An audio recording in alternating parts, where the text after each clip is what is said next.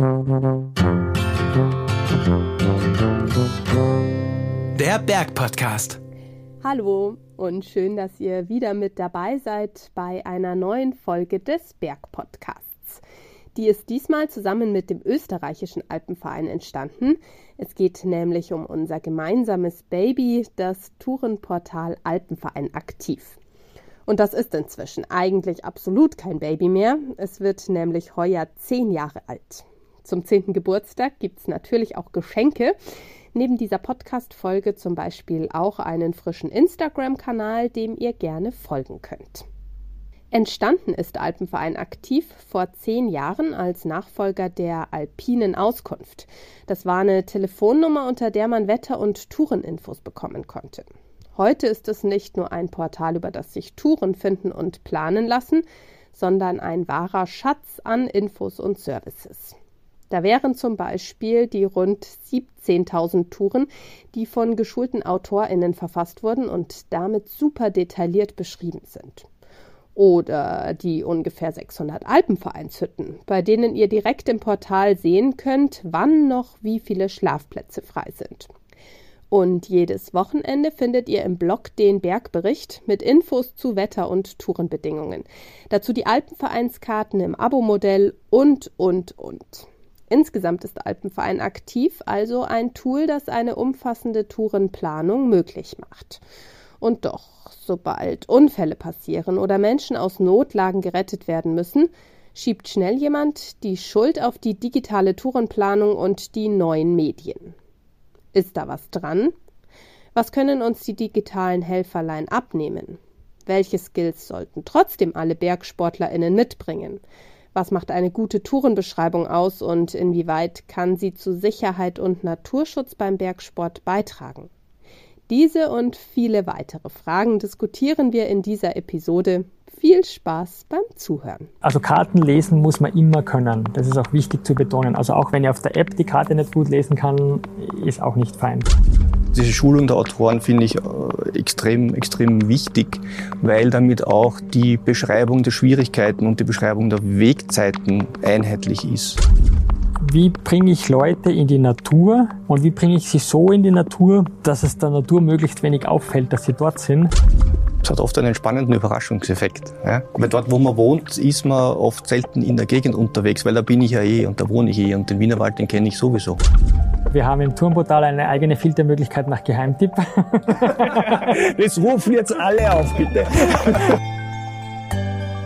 Ist digitale Tourenplanung auf lange Sicht ein Fluch oder doch eben ein Segen? Darüber wollen wir diskutieren und das sind die heutigen Gäste. Georg Rothwangel vom Alpenverein in Innsbruck, ursprünglich aus der Steiermark, ursprünglich auch internationaler Mitarbeiter, also in allen drei Alpenvereinsländern im Bereich der Kommunikation zugegen, seit 2018 Teamleiter von Alpenverein aktiv, nebenbei Jäger, Fischer, Waldbesitzer, sonst noch was, Georg?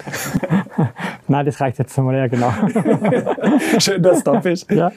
Andreas äh, Griebaum, extra aus Wien angereist. Danke dafür. Gerne. Ausgebildeter Bau- und Umwelttechniker, beruflich zu Beginn tätig in Umwelttechnik, dann der Wechsel in den Bereich IT, dort speziell für geografische Informationssysteme, GIS, weniger was zum Zahlen für uns alle, äh, sondern im geografischen Bereich angesiedelt. Aktuell tätig als Softwareunternehmer, aber eben auch als Alpenvereinaktiv.com Beauftragter und das ehrenamtlich.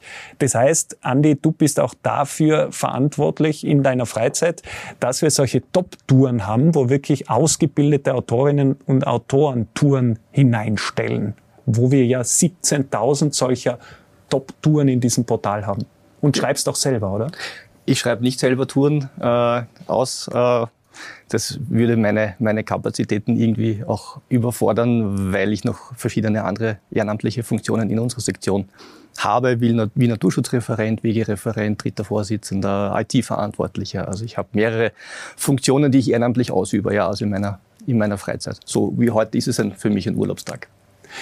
Georg, wie viele dieser Autorinnen und Autoren haben wir?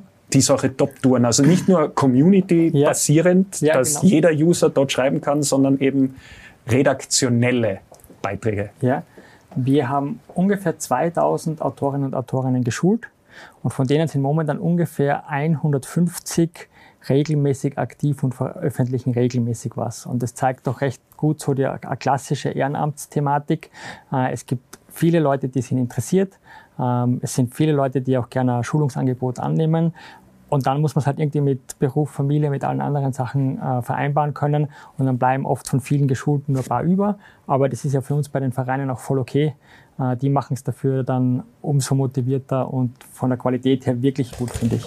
Okay, genau. jetzt müssen wir doch schon bei den Einzelheiten beginnen, weil es mich gleich zu Beginn interessiert. Was kann eine gute Tourenbeschreibung? Was ist da alles drin? Eine gute Tourenbeschreibung fängt an mit einem knackigen, äh, präzisen Text, wo ich mir vielleicht einfach schon beim, beim Kurztitel gut vorstellen kann, äh, um was geht's da. Ist das für mich geeignet? Ist das eine lange, anspruchsvolle Tour ausgesetzt? Äh, ist das eine einfache Tour, Kinderwagen tauglich äh, für die ganze Familie? Eine gute Tourenbeschreibung hat gute Fotos, aber nicht zu viele Fotos, weil ich will ja noch ein bisschen was erleben auf der Tour, aber zumindest so, dass ich einen Eindruck kriege, wie ist der Charakter der Tour und vielleicht die Schlüsselstelle, äh, dass ich die sehe. Äh, gute Tourenbeschreibung hat einen guten GPS-Track, äh, der dann mir genau zeigt, wo der Wegeverlauf ist. Äh, und eine gute Tourenbeschreibung hat auch Verknüpfung mit weiteren Punkten, dass wenn ich zum Beispiel bei einer Alpenvereinshütte vorbeikomme, dass die dann gleich verknüpft ist, dass ich gleich bei meiner Tourenbeschreibung sehe, hat die Hütte offen, wie sind die Kontaktdaten, äh, in den nächsten 14 Tagen sind noch Plätze frei am Lager und so weiter. Da würde ich gerne zwei Punkte ergänzen. Also was uns extrem wichtig ist, ist auch eine, eine gute Beschreibung der Anreise und vor allem der öffentlichen Anreise. Also das ist ein ganz, ganz wichtiger Punkt auch im Rahmen der Klimastrategie des Alpenvereins, wo wir als Sektion auch ganz, ganz viel jetzt schon gemacht haben. Äh, Früher war es einfach so bei den Touren, du hattest die Beschreibung der Anreise, wie komme ich mit dem Auto dorthin und die Tour hat immer bei dem letzten Parkplatz begonnen. Das haben wir jetzt zumindest für die Touren, die wir alle in Verantwortung haben, umgedreht. Wir haben jetzt die öffentliche Anreise gut beschrieben äh, und wir haben nur geschrieben, Parkplatz für so und so viele Autos. Wir haben die Tourenbeschreibungen insofern geändert, dass sie bei der letzten Haltestelle beginnen. Äh, und wir haben, schreiben auch dazu, wie ich die letzte Meile überbrücken kann, wenn ich dort keine öffentlichen Verkehrsmittel habe. Gibt es einen Bergbus, Taxiunternehmen, Rufbusse, was auch immer. Also das ist jetzt auch, auch in Zusammenarbeit mit, mit dem Hauptverein, mit euch ein ganz wesentlicher Punkt, äh, hier äh, auch das Bewusstsein zu schaffen, äh, öffentlich anzureisen und das Ganze noch dazu in Sammlungen zu verpacken. Das heißt, wenn ich jetzt nicht, nicht gerade sage, ich habe jetzt am, Wochenende Zeit oder am Samstag einen Tag Zeit, ich habe eigentlich kein bestimmtes Ziel, dann habe ich sogenannte Sammlungen, wo ich dann sehe zum Beispiel, okay, Anreise- oder Tagestouren mit Öffis von Wien aus. Und dann habe ich halt, sind Touren zusammengesammelt, wo ich mir eine raussuche und sage, ah, das klingt interessant dort komme ich gut hin. Also das ist ein ganz wesentlicher Schwerpunkt, äh, auch, auch, auch zur Bewusstseinsbildung und auch die Leute mehr weg vom Auto zu bringen hin zu, verstärkter Anreise mit öffentlichen Verkehrsmitteln, auch wenn sie jetzt schon extrem gut gefüllt sind. Also die Züge, wie ich heute auch hergefahren bin, die Züge sind bummvoll. Also aber gerade was das Bergsporterlebnis betrifft, haben wir echt noch riesen Aufholbedarf. Bei uns in Tirol, ich glaube laut einer Studie zuletzt mit über 1000 Befragten, über 90 Prozent reisen noch mit dem privaten PKW an. Also da ist die öffentliche Anreise tatsächlich noch die Rarität. Das ist uns bewusst und daran, daran arbeiten wir auch. Ne? Ich meine, dass ich jetzt von Wien, von einer Hauptstadt oder von der Bundeshauptstadt gut öffentlich einmal wegkommen, zumindest auf den Hauptachsen. Also Wien, Innsbruck, vier Stunden 20 mit Zug. Also weiß ich nicht, wer sich da noch überlegen würde, sich ins Auto zu setzen. Ähm, aber natürlich, wir wissen, es gibt, es gibt Gebiete, wo, äh, wo es noch schwierig ist und daran wollen wir dann künftig auch arbeiten zu schauen, dort Angebote zu schaffen. Oder vielleicht sind sogar Gebiete, wo man sagen, die wollen wir gar nicht aktiv bewerben, weil wir wollen ja auch noch ruhige Ecken haben. Ja. Was da vielleicht noch gleich interessant ist bei den öffentlichen äh, Anreisen, das ist ja ein Grund, warum sich die Alpenvereine vor zehn Jahren entschieden haben, ein eigenes Tourenportal zu machen. Da wird wir selber auch eine, eine Hoheit darüber haben oder selber mitgestalten können. Und mir gefällt es jetzt extrem gut, dass wir merken, dass immer mehr Autoren, gerade in Rücksprache mit ihren Sektionen, acht, darauf achten, immer mehr Tourenbeschreibungen zu veröffentlichen. Wir nennen die von A nach B Touren, also wo man wirklich ganz viele in, bei uns in Österreich und in Bayern denken ja, genau wie der Andreas gesagt hat, dort, wo man losgeht, muss man auch immer wieder zurückkommen. Aber je mehr gute Tourenbeschreibungen wir haben, wo man in einem Tal losgeht, rauf zur Hütte und im anderen Tal wieder runterkommt, umso logischer wird dann auch die Anreise mit den Öffis, weil das geht dann nur mit den Öffis gut. Und da können wir halt auch von den Alpenvereinen im eigenen Tourenportal sehr viel selber mitgestalten, durch was wir veröffentlichen. Das stimmt, weil das ist eigentlich das Lässige. Genau. Für, für mich ist nichts fader, wie den Weg zweimal zu gehen, aber wenn er einmal rauf und einmal runter führt. Aber das stimmt, das ist eigentlich ein, ein, eine Idee, dass man sagt, ich mache das, was dahinter steckt, was ich bezwecken will, eigentlich für mich als Anwender attraktiver. Nämlich, dass ich sage, bewusst suchen wir da und beschreiben dir eine Route, wo du eben öffentlich besser dran bist Ja. und nicht das öffentliche Anreisen als Konkurrenz zum Privaten Genau. zu sehen, sondern Ja. eigentlich als Ergänzung und was Neues. Ja. Was? Das auch, Entschuldige, vielleicht zu ergänzen, um das auch so die anderen Vorteile darzustellen, weil es gibt nichts anstrengenderes, mühsameres und auch gefährlicheres aus meiner Sicht, wenn ich nach einer anstrengenden Tour dann noch drei Stunden, vier Stunden im Auto fahren muss. Und gerade in Wien ist es immer noch so, Freitagnachmittag, alles staut sich mit dem Auto aus Wien hinaus. Sonntag am Abend, alles staut sich nach Wien wieder hinein. Ich war früher, man gebe ich auch zu, ja, äh, bin ich mit dem Auto in die Berge gefahren und war im Lesachtal, war das ganze, den ganzen Sonntag auf einer Tour, acht, neun Stunden und habe mich dann um fünf, sechs am Abend ins Auto gesetzt und Lesachtal nach Wien sind vier, viereinhalb Stunden mindestens mit dem Auto und dann stehst du noch im Stau. Also da war ich manchmal echt froh, zu Hause zu sein, weil du bist müde, du bist, du bist erschöpft und willst eigentlich ja, nicht mehr dich konzentrieren müssen, was ich im Zug natürlich kann. Ja. Wenn wir jetzt einmal einen Schritt zurückgehen und die digitale Tourenplanung als Ganzes betrachten und euren Erfahrungsschatz über die zehn Jahre, sind wir eigentlich weg vom Tourenplanen? Ich habe eine Karte von mir, ich miss mir was raus, ich schaue mir was an, ich mache mir Gedanken, ich befasse mich damit, ich muss mir was merken, ich suche mir Knotenpunkte, ich versuche Höhenlinien herauszulesen und so weiter. Es ist mehr ein Tourenklicken. Oder wie hat sich's verändert, diese Tourenplanung? verändert. Ich finde, es ist eine, eine, eine wichtige Mischung, beides zu tun. Also es ist ganz was anderes, ob ich mir jetzt aus dem Regal eine Karte heraushole, die auf meinem Esstisch oder Couchtisch groß ausbreite und das ganze Bild von mir habe. Nicht nur für mich alleine, sondern wenn man mit anderen gemeinsam eine Tour plant, ist es ganz was anderes. Und selbst auf einem äh, PC-Monitor, der vielleicht groß sein mag, ja, kann ich jetzt nicht zu vier, zu fünft um die Karte sitzen und mit dem Finger drauf zeigen und, und, und, und sich das anzusehen. Also ähm, für mich ist es eine, eine gute Mischung. Äh, eine, eine, eine digitale Tourenplanung, die mit allen Vorteilen, die toll ist, wo ich zum Teil sogar 3D-Flüge habe, das heißt, wo ich mir sogar schon sehr optisch ein Bild machen kann, äh, ist, wird mir die Tour jetzt zu schwer. Äh, wie der Georg gesagt hat, bei der Schlüsselsteller, da sehe ich im, im 3D-Flug, in der 3D-Ansicht schon genauer, okay, ist das wirklich jetzt eine steile Flanke, traue ich mich da drüber oder nicht? Also hat tolle Vorteile. Aber das Analoge, finde ich, ist eine Ergänzung und sollte man aus meiner Sicht auch immer die analoge Karte im Rucksack mit dabei haben. Also sich alleine auf das Digitale zu verlassen, ist in den Bergen fatal, aus mehreren Gründen. Also da möchte ich beipflichten. Äh, Bei uns von, in, von den Alpenvereinen aus, wir bieten ja auch Schulungen an, per Zoom, bei den Sektionen, Landesverbänden und so weiter, für alle drei, also für Deutschland, Österreich und Südtirol. Und uns ist immer ganz wichtig, die zwei Sachen nebeneinander stehen zu lassen, analoge und digitale Tourenplanung. Da gibt es nicht was Besseres oder was Schlechteres, sondern es sind einfach mehrere Werkzeuge in meinem Werkzeugkasten. Und wir haben auch bei der digitalen Tourenplanung kann man genauso am Monitor eine Karte aufmachen, unterschiedliche Karten aufmachen, kann ich selber meine individuelle, individuelle Tour planen durch Zusammenklicken. Ähm, also es ist auch immer noch eine freie Tourenplanung sehr gut möglich. Äh, ich glaube, das, was sich schon ein bisschen verändert hat, ist, ähm, ich sage jetzt einmal so klassisch die, die noch relativ frisch da anfangen oder sich weniger damit beschäftigen, die hätten früher im Urlaub vor Ort in der Unterkunft dort gefragt, was könntest du mir empfehlen? Ich würde heute gern zwei Stunden auf die Berge gehen oder ich würde gerne zu einer Hütte wandern, was könnt ihr mir empfehlen? Also da hat es quasi den Austausch von Mensch zu Mensch gegeben und da, dann wird darüber geredet worden, welche Tour könnte vielleicht passen. Und da ist, glaube ich, heute schon äh, auch unabhängig von Alpenfahrern aktiv wirklich viel häufiger der Fall, dass die Leute beim Frühstückstisch irgendeine App aufmachen und dann dort quasi herumklicken, wo bin ich gerade, was gibt es im Umkreis für eine Tour und dann dieser Tour nachgehen. Mit allen Vor- und Nachteilen. Aber wenn ich so einen hohen Komfort in der digitalen Welt schon habe, wo ich mir wirklich sogar Schlüsselstellen anschauen kann, wo ich eben nicht nur abhängig bin von zwei, drei Tipps, sondern ich mache einen Suchfilter und kann aus Hunderten auswählen. Wer tut sich da noch analoge Karte an? Ähm, also ich, ich glaube, also ich weiß, dass es sehr viele noch tun. Ähm, aus mehreren Gründen. Das erste ist, Karte brauche ich, also Karten lesen muss man immer können. Das ist auch wichtig zu betonen. Also auch wenn ihr äh, eine App mit dabei habt, wenn ihr auf der App die Karte nicht gut lesen kann, ist auch nicht fein. Ähm, und der Vorteil ist, wenn man eine analoge Karte mit dabei hat, die ist sozusagen robust.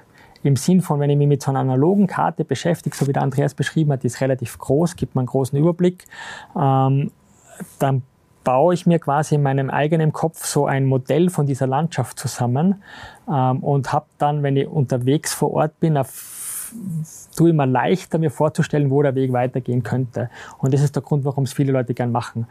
Und dann gibt es noch ein paar banale Gründe. Es, bei der Printkarte kann man der Strom nicht ausgehen und wenn sie mal runterfällt, ist der Display nicht kaputt. Also das sind schon noch Vorteile, äh, die, die die alte Karte hat aus meiner Sicht. Aber man ist jetzt schon ein bisschen zum Sklaven dieses Smartphones oder, oder des äh, GPS-Geräts geworden. Wenn da der Akku ausgeht oder das Display was hat, die Sonne zu stark scheint und ich dieses Backup nicht dabei habe, da ist dann schnell Ende im Gelände. Ja, aber genau, genau deswegen ist, ist, ist die analoge Variante gut und auch wie der Georg gesagt hat, dieses, dieses Bild sich im Kopf zu erzeugen anhand einer, geht viel besser anhand einer, einer analogen Karte, finde ich. Gerade auch die Alpenvereinskarten mit den, mit den tollen Schattierungen äh, des, des Geländes äh, sind super Karten und ich baue mir ein Bild im Kopf zusammen äh, und dann bin ich draußen und dann muss ich mich ja mal orientieren. Ja? Äh, okay, jetzt habe ich dieses Bild im Kopf, das muss ich dann mit der Realität abgleichen. Ah, das ist der Berg und da müsste es eigentlich hinaufgehen. Also ich bekomme dann schon ein Gefühl, welche Richtung müsste es denn sein. Ja? Äh, und das ist, finde ich, eher der, oder wie letztens äh, erfahren von einer, von einer Bergtour am Hochschwab im Juni, Ende Juni sogar, gut, ganz gutes Wetter angesagt. Es hat orkanartige Stürme gegeben, es hat der Wind gepeitscht, er hat waagrecht ihnen ins, ins Gesicht äh, äh wie Nadelstiche geblasen und, und sie haben, sie waren erfahren und es war neblig noch dazu und haben gewusst, da irgendwo muss die Hütte sein. Ja? Also sie haben sich so weit trotzdem orientieren können, äh, weil da das Handy herauszuholen in der Situation, auch wenn es funktioniert, ist, ist, ist kein Spaß. Machst nicht freiwillig, wenn es nicht unbedingt sein muss. Aber sie waren so erfahren oder haben so gewusst, okay, von unserer Orientierung her, die Hütte müsste hier sein, ja, in der Nähe. Und da haben sie sie auch gefunden. Und das ist dieses, ja, dieses, dieses Mitdenken, dieses Verifizieren, was ich glaube, dass, dass die Gefahr ist, sich von den digitalen Medien einfach zu sehr leiten zu lassen, sich zu sehr drauf, zu verlassen. Und ich habe im Gebirge, gerade im Hochgebirge, vielleicht einmal keinen Empfang oder einen schlechten Empfang oder das Signal ist extrem ungenau. Ja. Äh, und wenn ich mich dann ausschließlich darauf verlasse, dass das Tourenportal, der Weg zeigt jetzt da hinüber und da geht's in ein, in ein, keine Ahnung, in ein steiles Schrofengelände, äh, muss ich halt, sage ich mal, mein Hirnkastel einschalten und einmal abgleichen, kann das überhaupt stimmen? Und die Gefahr, sich einfach das Digitale, das, das muss ja stimmen, das ist eine, eine, eine, eine ja, fast schon Gefahr, die ich, die ich schon sehe, dass man, man einfach nicht mehr mitdenkt ja, und das nicht mehr übersetzt in die, in die reale Welt. Das ist ja wirklich ein Risiko, gerade wenn die künstliche Intelligenz uns noch mehr abnimmt, auch im Hinblick auf Eigenverantwortung, dass man quasi einen Automatismus aufbaut, der da heißt, es sind eh schon so viele gegangen, die müssen das ja wissen, das wird sonst irgendwo stehen. Und dann bin ich mehr oder weniger zu 100 Prozent fixiert an das, was mir das Kastel sagt und schätze eben nicht mehr Risikopotenziale selbst vor Ort ein und, und befasse mich mit dem. Wie tretet ihr dem gegenüber? Außer, dass man jetzt sagt, Achtung, sondern wie, wie kann man das auf einer, auf einer so großen Plattform, die sie jetzt schon ist, ja. dies, diesen Punkt Eigenverantwortung da implementieren? Ich glaube, das eine, was uns ein bisschen abhebt von anderen Plattformen, ist, dass uns wirklich dieser Schulungsgedanke sehr wichtig ist. Also wir bieten unterschiedlichste Kategorien von Schulungen an, von einer kurzen zweistündigen Schulung bis zu hin zu zweieinhalb Tagen, äh, wo man auch viel im Gelände draußen unterwegs ist. Und da geht es uns immer wieder genau um das zu vermitteln, eben die Vor- und Nachteile der digitalen Tourenplanung, was sind die Gefahren, wenn man sich dessen bewusst ist dann kann man schon viel, viel drauf machen, um darauf zu reagieren und einzugehen. Und ich glaube, es ist tatsächlich die, die entscheidende Frage ist, ähm, bin ich mir bewusst, dass ich Eigenverantwortung trage und möchte ich das auch und verwende diese digitale Tourenplanung als unterstützendes Werkzeug? Oder brauche ich die digitale Tourenplanung, um etwas machen zu können, was ich sonst gar nicht vielleicht machen hätte können? Also brauche ich unbedingt diese rote Linie vor mir am Display, damit ich immer dieser roten Linie nachgehe.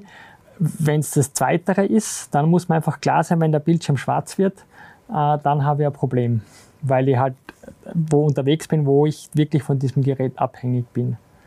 Dann rege ich mich auf Google auf und dann wird es schlecht. Ja, geht erst eh wieder zu Hause, weil wenn der Akku leer ist, dann. Genau, ja. Aber dann sollt ihr noch Werkzeuge im Koffer haben. Genau. Also der Schlüssel ist wirklich, ähm, sich zu überlegen, okay, passt, wenn ich das einfach als Unterstützung nehme, äh, ist fein. Ich glaube, es sind auch sehr viele Leute auf, auf Wegen unterwegs, die auch gut beschildert und gut markiert sind. Also man könnte eigentlich auch, wo, vielleicht, oder dass man es andersrum eben sieht, oder wo viele Leute schon den Display verwenden und am Handy nachschauen, bräuchte man eigentlich nur mit offenen Augen durch die Landschaft gehen und würde man eh die Markierungen sehen. Äh, da kommt dann auch jeder wieder heil ins Tal zurück hinunter. Kritischer wird es dann, glaube ich, eher oben, äh, so wie du angesprochen hast, am Hochschwab, wenn man auf, auf Plateaus unterwegs ist, äh, schlechte Sicht ist, im Hochgebirge unterwegs ist. Wenn man dann sich wirklich nur aufs Gerät verlässt und das Gerät ausfällt, ähm, dann hat man simpel gesagt, was falsch gemacht oder ähm, war einfach bereit, ein sehr hohes Risiko einzugehen. An die, Im Punkt der Eigenverantwortung. Ja, also diese, diese, Schulung der Autoren finde ich äh, extrem, extrem wichtig, weil damit auch die Beschreibung der Schwierigkeiten und die Beschreibung der Wegzeiten einheitlich ist. Ja, das ist ein, ein, Thema, das wir immer wieder haben. Also ich bin auch für, für im Endeffekt für 1400 Kilometer Wege unserer Sektion zuständig. Und die Frage ist immer, was schreiben wir denn auf die Tafeln drauf? Ja, äh, und es gibt eine einheitliche Formel, nach der die Wegzeit berechnet wird. Ja, ähm, die mag für viele nicht stimmen, weil gerade die Bergfexen, die die Einheimischen hier sind sicher doppelt so schnell wie ich, aber das macht ja nichts. Ja? Das ist ja weil, das Lässige. Weil wenn da steht zwei Stunden und ich weiß, ich brauche immer nur eine Stunde, dann weiß ich das. Ja? Und ich weiß, ich, also ich persönlich, das, was da drauf steht, passt für mich super. Dann sage ich, okay.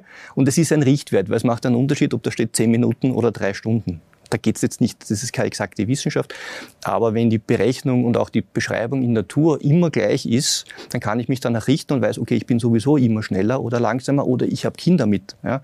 Äh, wenn es jetzt jemand anderer beschreibt, der eine Community-Tour äh, verfasst, haben wir auch schon gehabt.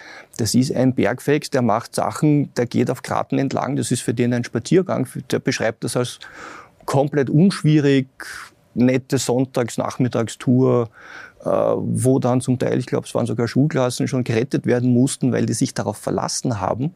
Aber wenn ich mir andere Touren von diesem Autor ansehe, denke ich ui, okay, der macht Sachen, da traue ich mich überhaupt nicht hin in das Gelände, wo der unterwegs ist, was eher als einfache Sachen beschreibt. Und diese Standardisierung auch über die geschulten Autoren, das ist äh, ein, wesentliches, ein wesentlicher Faktor, äh, auch, auch in, die, in, die, in die Wegekategorisierung auch so, wie sie dann auf den Tafeln sein sollte, also leicht, mittelschwer. Was ist für euch der Prototyp des Bergsportlers, der Bergsportlerin? Also wonach macht sie diese Angaben? Was stellt sie euch vor, vor dem geistigen Auge? Ja. Äh, bei den bei den Zeitangaben, da gibt es tatsächlich ein, ein, Handbuch von den drei Alpenvereinen, Deutscher, Österreichischer, Südtiroler Alpenverein, wo man sich zusammengesetzt hat und vereinheitlicht hat, äh, wie die Zeiten zu berechnen sind, die da oben stehen.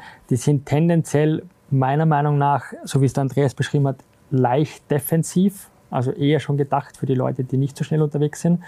Ähm, aber doch, doch gute, verlässliche Zeiten. Und de facto, wir bei den Alpenvereinen, wir stellen uns eigentlich nicht so einen einen Prototypen vor, weil das ist ja gerade das Spannende bei uns. Wir haben ja wirklich von, sage ich jetzt einmal, den, den ohne irgendeine Wertung dabei hineinpacken zu wollen, von Leuten, die halt einmal im Jahr im Sommer eine nette kleine kurze Wanderung machen, bis hin wirklich zu Extremsportlern. Wir haben das, das, den, das komplette, äh, die komplette Bandbreite. Und das ist schon immer, das ist immer eine große Herausforderung, wie transportiert man Informationen, damit so unterschiedliche Leute das annehmen können. Und genau wie der Andreas gesagt hat, auch da achten wir auch drauf bei den Schulungen, äh, dass wir den, unseren Autoren auch immer beibringen, äh, oder ihnen mitgeben, im Zweifelsfall immer eher defensiv zu schreiben, weil die, die Profis, die viel unterwegs sind, die ganz viel machen, die kennen sich normalerweise aus und die wissen sich auch zu helfen. Also es ist besser so, dass der Profi positiv überrascht ist und wie viel schneller er ist, als wie das äh, die Person, die da wenig Erfahrung hat oder selten macht, negativ überrascht ist und wie viel länger sie gebraucht hat, wie eigentlich gedacht. Also es geht echt darum, das zu finden. Aber das ist für mich auch das Spannende beim Tourenportal. Wie, wie, wie macht man das, dass man eine einfache Kinderwagentour beschreibt und eigentlich im gleichen Formular beschreibst eine kombinierte Hochtour? Ähm, genau, wie, wie verpackt man das? Ja? Was ist leicht und was ist schwierig? Wo, wo, wo liegt da, also was geht in der Schulung weiter? Wann ist etwas schwierig? Naja, auch da gibt es ja Definitionen und ich, ich, ich glaube, äh, da, da richten wir uns ja auch nach den Klassifizierungen der Bergwege. Es gibt ja die drei Klassifizierungen mit, mit Blau, Rot und Schwarz äh, und da gibt es auch eine Definition, wann ist es blau, wann ist es rot, wann ist es schwarz. Und danach im Prinzip sollte sich auch die, die, die Tourenplanung richten, weil wenn ich ja, eine, eine offenbar leichte Tour nachgehe und auf den, auf den Wegetafeln sind lauter schwarze Punkte, die mir da anzeigen, das ist ein schwerer Bergweg, dann muss ich mal auch denken, irgendwas, irgendwas stimmt da nicht. Vielleicht hat der, der wirklich die Tour erfasst hat, ist so gut, dass es für ihn wirklich eine, ein, ein Kinderspiel ist. Ja. Also ich, und auch nicht nach dieser Klassifizierung, wie wir die, äh, die Wege klassifizieren, äh, denke ich, ist auch das Grundgerüst, um die, um die Tourenbeschreibung zu klassifizieren. Wir sind grundsätzlich bei den Alpenvereinen ganz große Anhänger von Mitdenken. also, äh, und das ist in der heutigen Zeit wird das eigentlich immer selten, also selten, aber das ist eine, ich habe das Gefühl, manchmal hat das eine abnehmende Attraktivität. Aber genau wie der Andreas gesagt hat, wenn man, ich glaube, ganz viele Leute sind in den Bergen unterwegs, weil wir dort noch gut frei entscheiden können. Äh, wir haben auch ganz interessant, wenn man zum Beispiel bei uns die Nutzerstatistiken anschaut vom Tourenportal, äh, haben wir viel mehr Leute, die die App und, oder wie soll ich sagen, die überwiegende Menge, die die App und das, die Webseite nutzen, sind 35 plus. Äh, und wir wissen es auch von den Schulungen oder wenn wir uns mit den Leuten unterhalten, gerade die Jungen, die so technikaffin sind und die wahrscheinlich im, im Alltag, im Schulalltag und im Studiumalltag unzählig viele Apps verwenden, da gibt es sehr viele, die sagen, wenn ich in die Berge gehe, dann will ich genau da die, die, die Printkarte mit dabei haben und das Handy habe ich eh die ganze Zeit laufen. Wenn ich jetzt am Wochenende in die Natur gehe, dann will ich das gar nicht dabei haben. Während die Älteren, also so in einem Pensionistenalter, da sind ganz viele bei uns in den Schulungen, weil die freuen sich, weil dann haben sie dieses Handy und können selber ihre Touren planen und kriegen dann aber gleich die Distanzen ausgerechnet und die Höhenmeter und so weiter.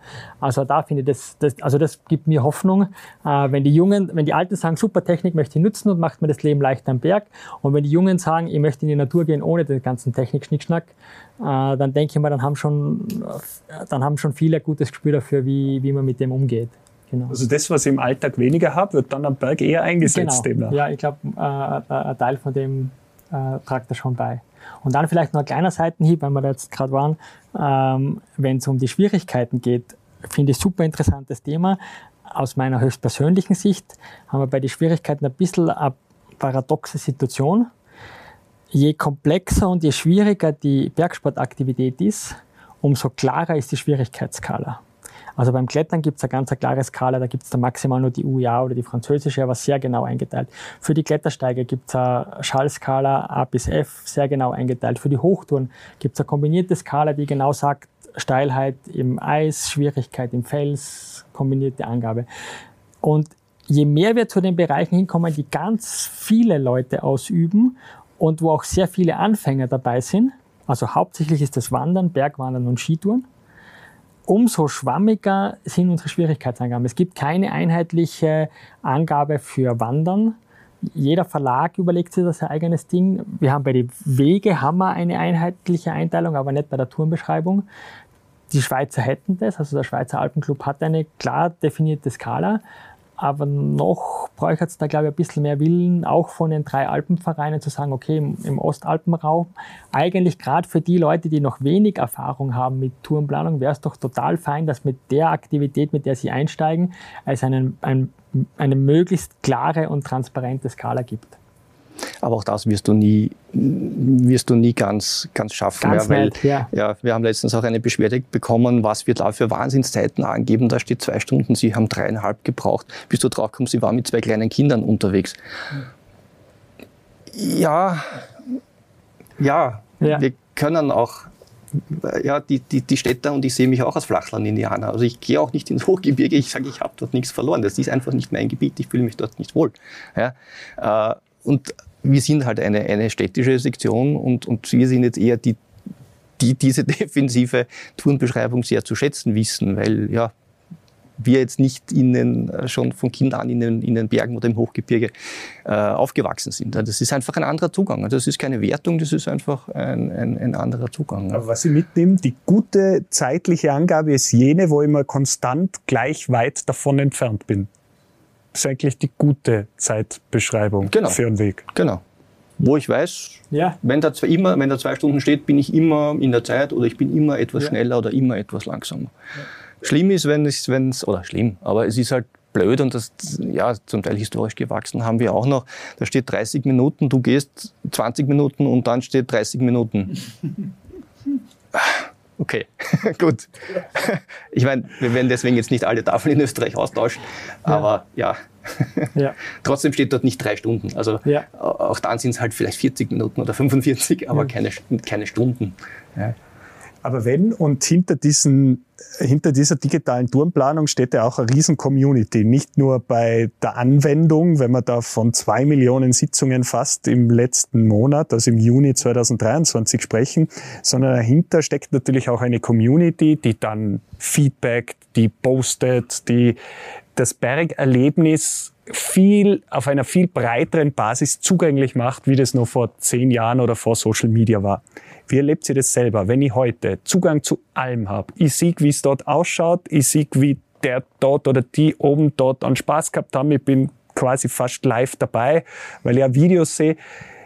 Wie sehr nimmt eigentlich der Wunsch ab, dann dort noch hinzugehen, wenn das eh schon Hunderte entdeckt haben und für mich der Neuigkeitswert, außer ich bin jetzt der, der weiß, wie er sich zentriert und das Naturerlebnis in den Vordergrund drückt, aber oft ist es ja auch, ich will noch was erleben, was vielleicht noch nicht so oft erlebt wurde. Ich will da ein bisschen was Besonderes erleben. Das kill ich mir ja dadurch auch. Für das Besondere. Äh, Wir haben im Tourenportal eine eigene Filtermöglichkeit nach Geheimtipp. Das rufen jetzt alle auf, bitte. Und mir gefällt das insofern, weil das bringt für mich eigentlich ein bisschen auf den Punkt, oder? Wenn man nach einem Geheimtipp filtern kann, äh, dann, dann wissen wir ungefähr, wo wir unterwegs sind in der digitalen äh, Tourenplanung. Ähm, Reicht für eine Woche Haltbarkeit. Also bei, mir- bei mir sind es da wirklich äh, zwei Aspekte, die so ein bisschen im Widerstreit miteinander sind, oder? Auf der, auf der einen Seite gibt es bei mir den Teil, der sagt, hey, äh, ich mach, möchte Risiko optimieren. Und da bin ich natürlich froh, froh drüber, über diese ganzen Verknüpfungen, dass ich eine super Karte habe, dass ich Bilder dazu habe, dass ich die Verknüpfungen zu den Webcams habe, wo ich mir anschauen kann, wie schaut's vor Ort aus. Und die Webcams, die wir eingebunden haben, da kann ich auch in der Zeit zurückgehen, was gerade im Winter fein ist. In den letzten vier Tagen ist Schnee gefallen, ist Schnee geschmolzen. Äh, eben bei einer, es gibt Tourenbeschreibungen, da veröffentlichen die Autoren mehr wie 30 Fotos dazu. Da kann ich quasi wirklich so wie in einem Kurzfilm eigentlich das Ganze abgehen, 3D-Ansicht. Äh, Also auf der einen Seite sicherheitstechnisch sehr interessant. Ähm, auf der anderen Seite quasi meine Entdeckerseite sage ich, ah, ich brauche eigentlich nicht viele Informationen. Es reicht mir, wenn ich ein paar Informationen habe, damit ich so draufkomme, okay, passt die Tour ungefähr für mich. Aber ich möchte schon noch äh, unterwegs etwas entdecken und, und erforschen dürfen. Also das ist schon was, was mir reizt. Und ich glaube schon, ähm, dass man jetzt mit dem, also nicht nur digitale Tourenplanung, sondern wirklich, wenn man jetzt Social Media dazu reinpackt, da hat das Ganze ein bisschen drunter gelitten, vor allem, weil es auch ja nicht eine objektive Abbildung von dem Ganzen ist. Auf Social Media siehst halt die ganze Zeit bei all denen, wo es gerade super gut und total toll gelaufen ist ähm, und was nicht alles herrlich und fein war. Und ich glaube, wenn man ein bisschen weniger im Computer unterwegs ist und ein bisschen mehr in der Natur draußen, äh, das würde ich schon gut finden, ja. Wir haben übrigens in unserer Lawinen-Episode ja gehabt, dass eigentlich das Scheitern viel öfter auch thematisiert werden sollte. Nicht nur um realistischer zu sein, sondern gerade was Risikoeinschätzung, Eigenverantwortung betrifft, weil das ein wesentlicher Inhalt, den man viel mehr in seine Timeline gespült bekommen sollte aus pädagogischer Sicht. Haben wir damals lang besprochen mit Michi Lacher. Ja. Aber Andi, du? Ja. Na, ich sehe das, ich sehe das äh, eher umgekehrt wie du. Ich sehe das eigentlich als Anfüttern. Also wenn ich jetzt die ganze Woche im Büro in Wien hinterm Computer sitze und mir freue ich mich, wenn ich tolle, wenn ich gute Tourenbeschreibungen finde und ah, das, das würde ich auch gern machen oder das mache ich dann nächstes Wochenende. Also das ist schon für mich ein, kein brauche ich nicht machen, ist, eh, waren eh schon zu viele Leute dort, sondern es ist für mich schon ein, ein, ein, Anreiz, dass man denkt, ah, klingt interessant, klingt toll, äh, weil vielleicht die eher wenige Zeit, äh, die man hat, dann mit einer Tour zu verbringen, die gut beschrieben ist und dann nicht irgendwo, äh, weiß ich nicht, enttäuscht ist, wenn man irgendwo ist, wo keine Ahnung, wo es einfach nicht, wo es einfach nicht passt. Also ich sehe das schon als, als, als Hinweis, als Information, um es anzufüttern. Andererseits auch aus, aus Alpenvereinssicht schon aus, aus Sicht der Besucherlenkung. Weil wenn ich jetzt wohin fahre, auf Urlaub zum Beispiel oder auch nur fürs Wochenende, wenn ich nach, keine Ahnung, Kärnten oder mit Zug geht's ja, geht's ja gut, bin ich schneller mal irgendwo. Ähm, ich kenne das Gebiet nicht oder nicht gut. Dann nehme ich mir etwas heraus, was schon beschrieben ist. Ja? Äh, und, und somit nachdem ich auch Naturschutzreferent bin, ist es immer bei uns die, die Krux, auch zwischen den Geheimtipps, weil dann ist es bald kein Geheimtipp mehr, äh, zwischen wir wollen, wir wollen die Ursprünglichkeit der Berge erhalten, wir wollen Naturräume erhalten, wo wir keine Hütten haben, wo wir keine Wanderwege haben. Äh, auch wenn wir seltene Pflanzen und Tiere finden, dann wollen wir das zum Teil gar nicht beschreiben, damit die Leute dort nicht hingehen. Einerseits ist es toll, dass es dort ein Blütenmeer an was auch immer seltenen Arten Blumen gibt. Aber wenn ich das beschreibe, dann mache ich das Gebiet kaputt.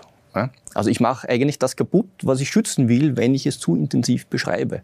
Also darum ist, ist, ist die Tourenplanung vor allem eben für Urlauber oder für Leute, die das Gebiet nicht gut kennen, wichtig, um sie auch auf den Wegen zu halten, damit sie nicht irgendwo mal rumrennen, äh, damit wir sie ein bisschen steuern können, auch wenn das jetzt ähm, ja. vielleicht ein böses Wort ist, äh, aber, aber trotzdem, und ich sage mal, die, die Einheimischen oder wenn ich in einem Gebiet immer wieder fahre, dann kenne ich das Gebiet sowieso. Dann brauche ich keine Tourenplanung, dann brauche ich keine Karte und dann suche ich mir dann auch wie der Georg gesagt hat, interessante Wege, interessante Ecken, wo die Leute nicht hinkommen, äh, was die Leute nicht kennen, wo ich dann wirklich selber noch äh, erforschen kann, wo ich vielleicht alte Jägersteige finde, die ich dann begehe oder weiß, da ist ein Jägersteig, ein versteckter, ähm, wenn ich das Gebiet kenne.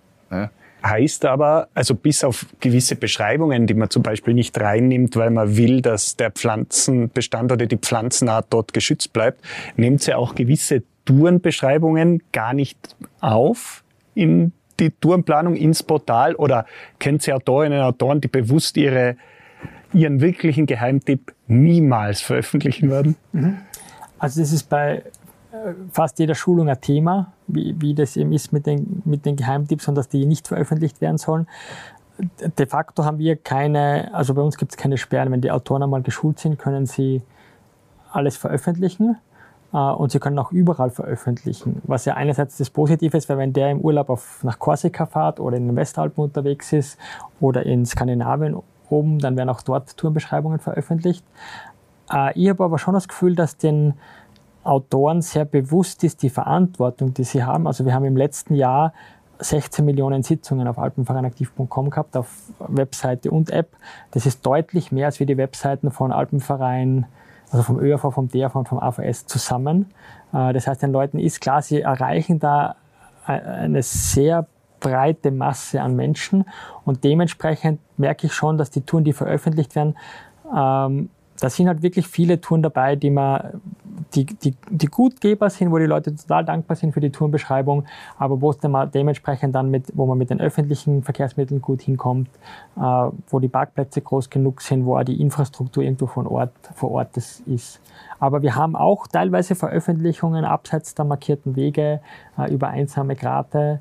Ähm, wir merken einfach, dass die Touren halt zum Glück auch dann nicht so häufig begangen werden. Vor allem, wenn es dann gut beschrieben werden von den Autoren im Sinn von, hey, da braucht man wirklich Orientierungsgefühl, da muss man trittsicher sein, da kann man nicht sichern, äh, das ist eine lange Tour, da gibt es keine Quelle, ähm, dann passt es. Aber tendenziell habe ich so das Gefühl, die Autoren sind sich bewusst, was sie da für eine Funktion haben, was das bedeutet, wenn man eine Tour beschreibt mit sehr schönen Bildern und veröffentlicht und, und selber von der Tour begeistert war, dass die einfach das Potenzial hat, dass das viele Leute wiederholen könnten. Mhm. Aber um es auch noch abzurunden und zu ergänzen, was ich da auch wichtig finde, ist eben dann aktuelle Bedingungen oder Sperren zu veröffentlichen. Oder vor allem auch aktuelle Bedingungen. Also das Ganze, wenn ich das jetzt vor ein paar Jahren beschrieben habe, dass immer wieder aktualisiert wird, da ist jetzt jemand gegangen, der sagt, Achtung, pass auf, da sind noch Altschneefelder. Also gerade, gerade im Frühjahr wird es extrem unterschätzt. Ich war auch heuer im Frühjahr in der Ramsau mit meinem Sohn. Wir waren total überrascht, wie viel, wie viel Altschneefelder noch drinnen liegen, weil im April es noch so viel geschneit hat. Also wir wollten andere Sachen machen, haben wir gesagt, okay, das machen wir nicht. Ja, weil, weil mehr Schnee war, als wir erwartet haben. Ja. Und das haben wir dann zum Beispiel als, als, als aktuelle Bedingung äh, hineingegeben ins Tourenportal und sagt, bitte Vorsicht, es liegt noch so viel Schnee drin. Und gerade die Altschneefelder äh, sind, sind sehr gefährlich. Da haben wir im Jahr immer wieder Unfälle, zum Teil auch tödliche Unfälle. Ähm, ja, weil die eben dann oft gequert werden müssen, die steil sind, die extrem rutschig sind, äh, was die Leute dann äh, im Frühjahr, weil im Tal, gerade in Wien, ja, sitze ich schon bei, in der Hitze, äh, dann fahre ich in die Berge und rechne nicht damit, dass dort noch, noch Schnee liegt oder Schneefelder gibt. Vor allem, wenn ich eben nicht so oft dort bin, unterschätze ich das. Und da ist die Aktualität mit den aktuellen Bedingungen oder wirklich einmal einen Weg zu sperren, auch seiten, äh, als, und zu sagen, das, das ist im Moment, was auch immer, welche Gefahr, Steinschlaggefahr oder Brücke kaputt, äh, wir müssen das erst sanieren. Der Weg wird, wird gesperrt. Aber ich kann mir ja nicht darauf verlassen, dass jede Autorin, jeder Autor immer aktualisiert seine Turnbeschreibung. Das übernimmt dann die Kraft der Community? Ja, also das eine, was bei uns gut gelöst ist, ist, du findest quasi bei jeder Tourenbeschreibung dabei, äh, wann ist die Tour veröffentlicht worden, wann ist sie zuletzt aktualisiert worden. Ich glaube, das ist unabhängig vom Tourenportal, das ist immer ein guter Tipp, wenn die Leute im Internet Tourenbeschreibungen anschauen. Eine gute Tourenbeschreibung hat auch immer dabei stehen, wann ist sie ursprünglich veröffentlicht worden, wann ist sie aktualisiert worden. So wie der Andreas sagt, es gibt dann gute Einträge von der Community, die dann dazu schreiben, unten dazu kommentieren und sagen, ja, äh, zum Beispiel das, Aus, das, das Gasthaus beim Ausgangspunkt hat mittlerweile zugesperrt. Da werden dann auch die Autoren automatisch benachrichtigt, wenn zu ihrer Tourenbeschreibung eine Information dazukommt, dass sie das dann selber updaten können oder so weiter. Also ich glaube, die Aktualisierung, das funktioniert bei den meisten Touren überraschend gut. Es ist sicher so, dass im ganzen Hochtouren äh, wo es jetzt mit den Gletscherveränderungen äh, schon jedes Jahr extrem viel tut, auch innerhalb von einem Jahr sich viel tun kann. Äh, da gilt allgemein, schauen auf unterschiedlichen Quellen schauen, ob man Informationen vor Ort findet. Und dann, was bei uns schon, glaube ich, auch noch eine Stärke ist, ist, Alpenvereinaktiv.com ist ja ein Teil von dieser großen Autoactive-Plattform. Autoactive hat auch viele Tourismusverbände als Partner. Äh, es gibt dann auch noch einmal einen eigenen Verein, der heißt Digitize the Planet. Dort laufen ganz viele äh, Lenkungsmaßnahmen, Informationen zusammen, also Schutzgebiete, Sperrgebiete, äh, Nationalparks, Flora, Fauna und so weiter. Und da ist dann schon auch, glaube ich, die, die Kraft dieser großen Plattform, wenn ein Weg gesperrt wird, vielleicht tragt es unser Wegewart ein, äh, vielleicht ein talnaher Weg unten vom Tourismusverband. Wenn es da was gibt, dann tragt es der Tourismusverband ein. Äh, die, die großen behördlichen Sperrgebiete oder Naturschutzgebiete kommen von den Behörden daher, äh, wo es dann jeweils einen, einen Bescheid dazu gibt. Und da ist dann schon, finde ich, stark, wenn man das dann quasi auf einer Plattform diese ganzen Informationen hat. Das hilft dann schon den Leuten, ihre Tourenplanung auch möglichst aktuell zu machen und dann auch gleich die Informationen dazu zu bekommen, okay, wenn es da Winter ist, dann darf ich dieses Gebiet hier nicht betreten. Und sie wissen nicht einfach nur, dass dieses Gebiet soll ich nicht betreten, sondern sie wissen auch, das ist, weil da Raufußhühner sind und das ist zum Beispiel aus der Aktion Bergwelt gemeinsamer Leben Tirol. Äh, da weiß man, da steht dann auch eine staatliche Stelle dahinter oder Landesstelle dahinter, da gibt es dann noch Zusatzinformationen. Und das finde ich auch fein, also dass die Leute nicht nur wissen, wie die aktuellen Bedingungen sind oder was gerade gesperrt ist, sondern dass sie ja die Hintergründe verstehen lernen. Warum, warum ist es jetzt gerade so, dass ich dort nicht gehen soll? Eine Sperre mit kommuniziertem Grund ist immer viel deeskalierender als nur die Sperre. Genau, ja. Aber ich wollte gerade noch sagen, bei 421.500 registrierten Usern habt ihr ja auch eine gewisse Kraft. Ja. Jetzt muss ich journalistisch kritisch fragen, welche Ziele der Alpenverein hinter so einer größer werdenden Plattform verfolgt. Also wollt ihr allalong auch mehr Werbung verkaufen oder macht ihr das, um die komplette Lenkung am Berg irgendwie kanalisieren zu können und die Big Player alle auf einer, auf einer Seite zu haben? Was, was, steht, was steht dahinter? Also Werbung verkaufen geht uns nicht. Äh, da kann man äh, offen sagen, die, die Einnahmen, die wir aus Werbung auf der Webseite haben, sind nicht, nicht besonders überragend. Ähm, um was es geht, ist tatsächlich, dass wir selber ein, ein wichtiges Handwerkszeug haben, für eine Vielzahl von Aufgaben, so wie es der Alpenverein abbildet. Also wir wollen einerseits unseren Sektionen etwas in die Hand geben, wo sie sagen, sie können ihre Hüttenzustiege optimal beschreiben, sie können ihr Arbeitsgebiet optimal beschreiben. Die wissen einfach, wenn ich da eine Hütte habe, dann kann ich die Hütte gut pflegen, aber ich kann auch super dazu beschreiben, wie komme ich auf diese Hütte, wie kann ich dort rundherum weitergehen. Ähm, es ist für uns ein wichtiges Werkzeug zur Besucherlenkung. Es ist auch ein wichtiges Werkzeug, um Naturschutzinhalte zu vermitteln. Es ist natürlich ein wichtiges Bergsportwerkzeug, wo man Informationen, also wo man Toureninformationen bekommt, aber auch aktuelle Bedingungen, wo man selber eine gute Planungsgrundlage hat, um eine Tour planen zu können, das heißt für sich selber oder wenn man mit einer Alpenvereinsgruppe gemeinsam unterwegs ist.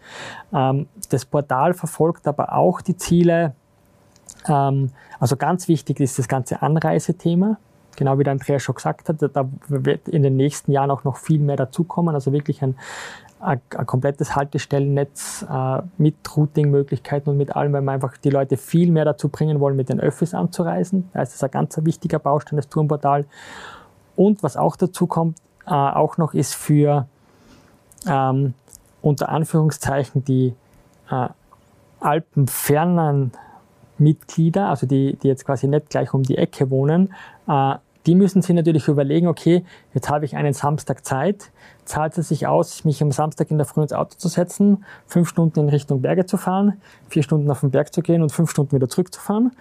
Oder habe ich vielleicht ein Tourenportal, wo ich auch finde, rund um meine Sektion äh, Radtouren, Laufrunden, äh, einfache Wanderungen im, im, im Mittelgebirge, also wo ich Aktivitäten auch finde, ganz in der Nähe dort, wo ich wohne, wenn, auch wenn ich nicht in den Alpen drinnen wohne. Das ist auch so ein Ziel, die, die dann auch mit Informationen zu versorgen. Es hat oft einen spannenden Überraschungseffekt. Ja? Weil dort, wo man wohnt, ist man oft selten in der Gegend unterwegs, weil da bin ich ja eh und da wohne ich eh und den Wienerwald, den kenne ich sowieso. Also, aber wenn man dann sieht, ah, da gibt es eben gute Touren oder tolle Touren oder war in der Ecke, war überhaupt noch nie.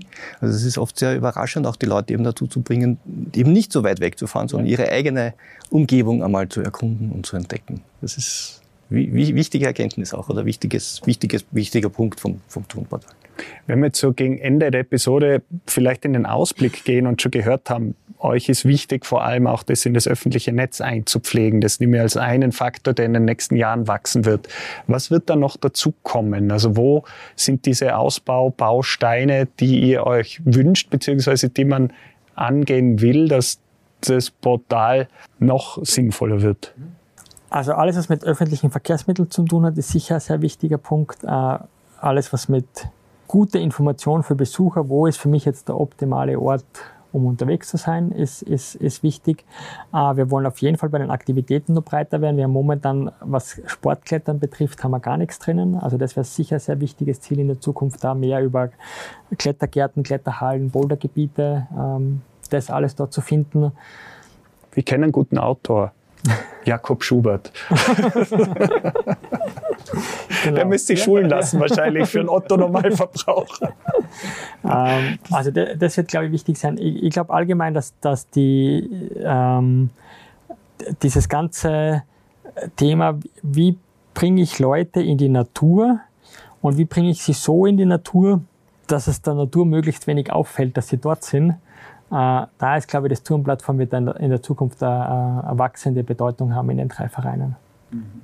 Also das wäre mir auch, nachdem ich auch für Naturschutz zuständig bin, ein ganz wichtiges Thema, eben auch Naturschutzaspekte äh, noch hineinzubringen. Äh, eben, dass eine Tourenplanung, äh, eine, eine, eine Skitour, äh, ich weiß nicht, ob das jetzt schon umgesetzt ist, äh, wenn ich die Tour plane und da ist ein, ein, ein Winter, äh, dass die Tour einfach nicht, äh, mir gar nicht angezeigt wird ja, oder, oder nicht zugelassen ist oder zumindest ein großer Warnhinweis kommt, Achtung, das ist ein, Winter, ein Winterruhegebiet ja, aus den, den und den Gründen. Also dass diese ganzen äh, naturräumlichen Aspekte in diesen, in diesen Gesamtkomplex äh, einfließt, äh, eben vielleicht sogar Informationen, was darf ich überhaupt in einem Nationalpark, was darf ich nicht. Da habe ich zum Beispiel ein Wegegebot, da darf ich die Wege nicht verlassen. Also dass auch diese, diese Besucherlenkungs- und naturräumlichen Aspekte das, das Gesamtbild ergeben, äh, nicht nur die, die Wanderung, die Tour zu machen, sondern wie der Georg gesagt hat, für ein ein gesamtheitliches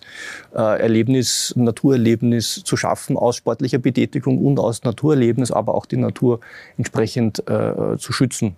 Was ja auch ein, ein wichtiges Anliegen vom, äh, vom, vom, vom Alpenverein ist. Äh, und, oder auch äh, Sperrgebiete, forstliche Sperrgebiete da hineinzubringen, weil es ist ja nichts Ärgerlicheres, weil ich, als ich habe vielleicht eine lange Anreise und dann stehe ich vor einer Sperrtafel ja, und habe vielleicht gar keine Alternative in der Nähe.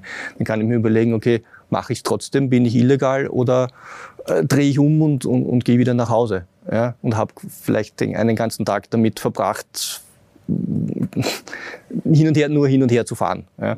Ähm, also das gesamtheitlicher zu betrachten in dem, dem Wirkungsbereich des Alpenvereins fände ich, fände ich sehr wichtig. Und aus meiner Sicht noch wäre es super und, und toll, um das die Ideen dazu gibt schon, das Ganze mit der digitalen, digitalen Tourenplanung, die Alpenvereins intern läuft, zu verknüpfen. Das sind im Moment zwei getrennte Systeme. Das heißt, auf der einen Seite habe ich meine Wegeverwaltung, meine digitale, als für die Wege, für die wir zuständig sind, und auf der anderen Seite das Tourenportal. Ja. Also dass, dass das verschmilzt äh, mit, mit den Jahren. Das würde uns, uns auch sehr, sehr helfen, hier eine Plattform zu haben äh, und nicht, nicht zwei. Ja. Weil auf der internen Wegeplattform bekomme ich von unserem Wegewart, da draußen ist die Meldung, Achtung, bitte sperrt den Weg, da haben wir das und das Problem. Jetzt muss ich das quasi in, in, im internen äh, ähm, in der internen Wegedatenbank, Wegeverwaltung abarbeiten und parallel dazu muss ich mein Tourenportal mit den Sperren und Bedingungen pflegen. Also das wäre ein Wunsch, dass das, was ja auch geplant ist durch den Bereich digitale Services, der jetzt überhaupt neu geschaffen wurde, also dass die digitalen Bereiche hier zusammengeflossen sind im Alpenverein, ähm, ist ein Zeichen hier, äh, mehr diese Synergien äh, herzustellen. Wenn ich sie nutze, alpenvereinaktiv.com, ist es kostenfrei und muss kein Alpenvereinsmitglied sein. Ich muss kein Alpenvereinsmitglied sein. Es ist grundsätzlich kostenfrei. Es lohnt sich sehr, sich mit Vorname, Nachname, E-Mail-Adresse kostenlos zu registrieren. Beim Mitten registrieren kann ich dann Sachen abspeichern, kann Sachen auf meinen Merkzettel legen, ähm, kann selber Planungen machen und die Planungen speichern. Das zahlt sich schon aus. Und für die Leute, die es häufiger nutzen, mehr nutzen, die mehr Karten zur Auswahl haben wollen, äh, mehr Funktionalitäten aus, zur Auswahl haben wollen, gibt es auch zwei äh, Bezahlversionen, eine Pro und eine Pro Plus Version. Aber wir sehen auch bei unseren Statistiken, die überwiegende Mehrheit der Leute, die, die, die das Portal regelmäßig nutzt, äh, nutzen den kostenfreien Zugang. Mhm. Und wenn ich aktiv bin auf dem Portal und mich schulen lasse und ehrenamtlich auch für eine Sektion tätig bin, dann bekomme ich einen Gutschein und bekomme die bessere, also die Pro- oder Pro-Plus-Versionen auch dann als Gutschein, als quasi Geschenk für, äh, für die ehrenamtliche Tätigkeit, die da, die da dann dahinter steckt. Vielen herzlichen Dank. Das war ein umfassender und auch detailreicher Einblick. Ist die digitale Tourenplanung Fluch oder Segen? War die Frage zu Beginn der Folge. Und wie so oft ist die Antwort nicht einfach Ja oder Nein. Digitale Tools bieten uns eine Fülle an Informationen und Hilfestellungen. Es gibt aber auf vielen Portalen auch keine einheitlichen Standards, wie zum Beispiel der Schwierigkeitsgrad einer Tour bewertet wird. Egal wie ihr persönlich eure Touren plant, mit den Infos von Georg Rothwangel und Andreas Griebaum aus dieser Folge wisst ihr jetzt jedenfalls, was gute Tourenbeschreibungen ausmacht und wie ihr sie erkennt. Finden könnt ihr sie, eh klar, bei Alpenverein aktiv im Web oder in der App. Und damit wünschen wir euch schöne Tage in den Bergen. Genießt den Sommer und kommt immer gesund zurück. Der Berg Podcast.